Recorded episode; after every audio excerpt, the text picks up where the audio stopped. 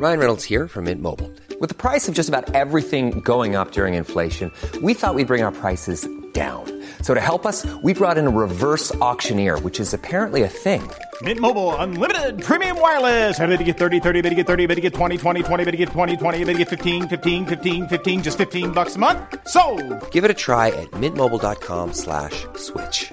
$45 upfront for three months plus taxes and fees. Promo for new customers for limited time. Unlimited more than 40 gigabytes per month. Slows. Full terms at mintmobile.com.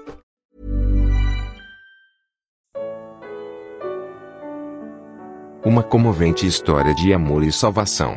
Comentário de Mari Persona. Eu queria contar uma história de amor. Acho que todo mundo gosta de história de amor aqui, de, de história de paixão. Era uma vez uma árvore que realmente existe.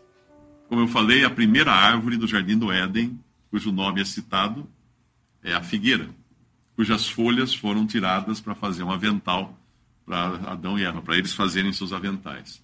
A figueira, eu andei vendo uns documentários sobre figueira, a figueira é uma coisa maravilhosa.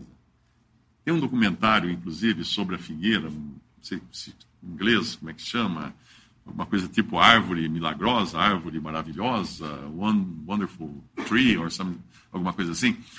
E ele conta, ele mostra uma figueira na África, e eu vim aprender que a figueira é um ecossistema completo, da qual dependem inúmeros animais, aves, insetos, uh, fungos, uma série de vida ali floresce na figueira. Macacos se alimentam de figos, girafas comem suas folhas, uh, besouros entram no seu tronco, pica-pau faz lá seu, seu ninho, tudo numa figueira.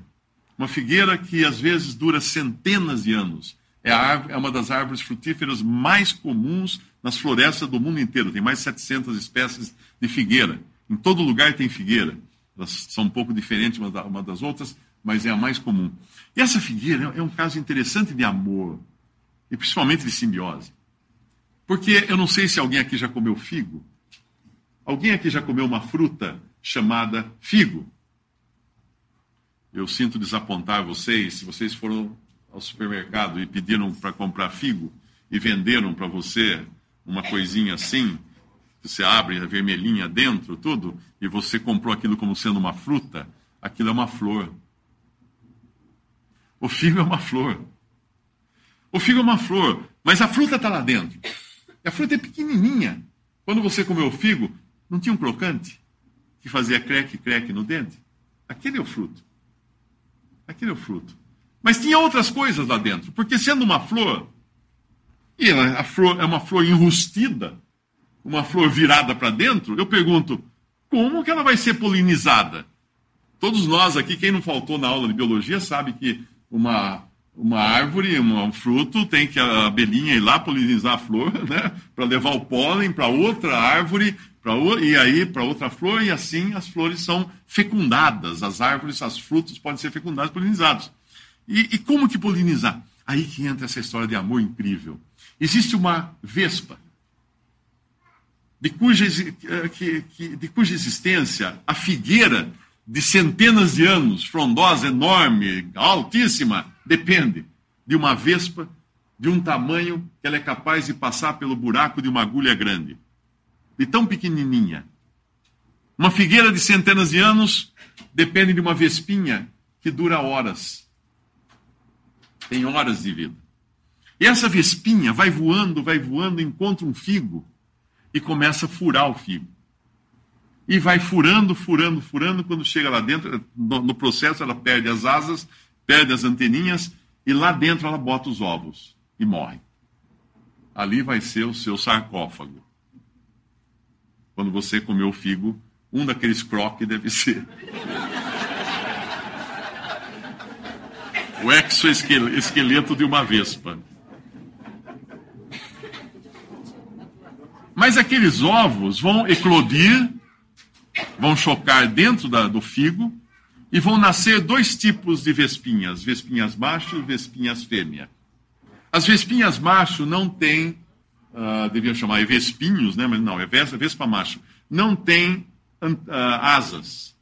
Ela não tem asas. A vespa fêmea tem asas. A vespa macho só existe para uma, para uma finalidade fecundar a vespa fêmea, para ela poder botar mais ovos depois fecundados. Agora, essa, todo esse, esse relacionamento de amor entre a vespa macho e a vespinha fêmea acontece num lugar de extrema escuridão. Eu não sei como é que é dentro de um figo, mas deve ser escuro demais. Eles não se veem. Eles não se veem. É muito, os relacionamentos humanos são muito baseados em, em aparências, né? Se a pessoa é bonita, se não é bonita, se é forte, se é alto, se é baixo. Mas as vespinhas, elas têm relacionamentos sem se enxergarem. E aí o que acontece? Depois de fecundada a vespinha fêmea, a vespinha macho começa a abrir um túnel que tem que ser maior do que o seu próprio corpo, porque ela é menor do que a vespinha fêmea. Então ela tem que fazer um furo e sair do figo. E o que acontece quando o macho sai do figo? Morre. Terminou a sua finalidade. Mas com a sua morte, ele vai salvar a vespa fêmea e vai salvar a figueira inteira que vai poder se reproduzir. Porque atrás dele vem a vespinha fêmea trazendo pólen que estava dentro do figo, que é lá que está o pólen, e vai saindo, saindo, e quando ela sai para fora, naquele túnel, eu imagino o caminho dela vendo uma luz lá na frente. Ela que nunca viu luz na vida, sempre viveu, nasceu e viveu na escuridão, como um pecador nasce e vive na escuridão, em dessas trevas de pecado e morte. Mas um dia tem uma luz de alguém que abriu o caminho com a sua morte para que o pecador pudesse ser salvo. Ver a luz, ser salvo. E essa vespa vai sair voando, viajar por uma distância grande até encontrar um figo e para começar o processo de novo.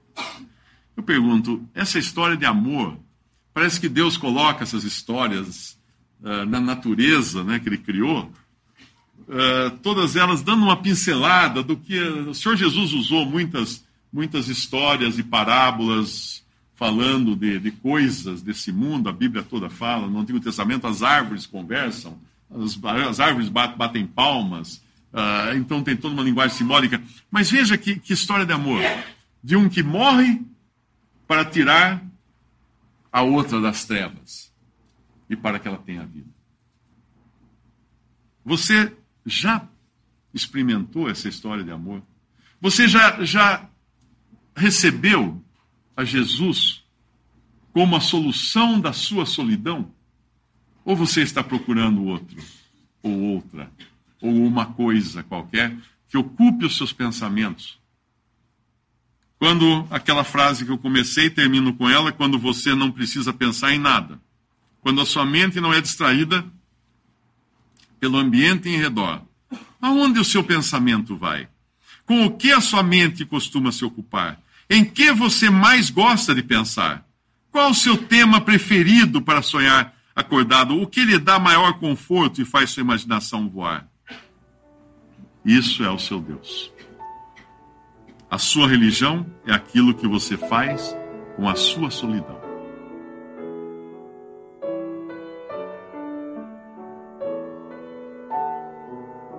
Visite respondi.com.br. Visite também 3minutos.net.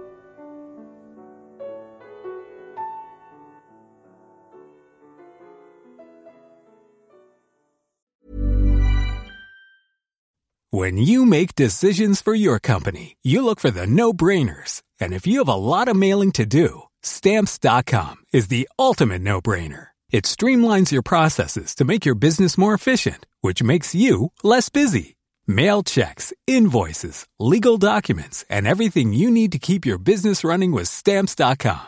Seamlessly connect with every major marketplace and shopping cart. Schedule package pickups and see your cheapest and fastest shipping options from different carriers. With rates up to 89% off USPS and UPS rates. And with the Stamps.com mobile app you can take care of mailing and shipping wherever you are. Make the same no-brainer decision as over 1 million other businesses with stamps.com. Sign up with code program for a 4-week trial plus free postage and a free digital scale. No long-term commitments or contracts. That's stamps.com.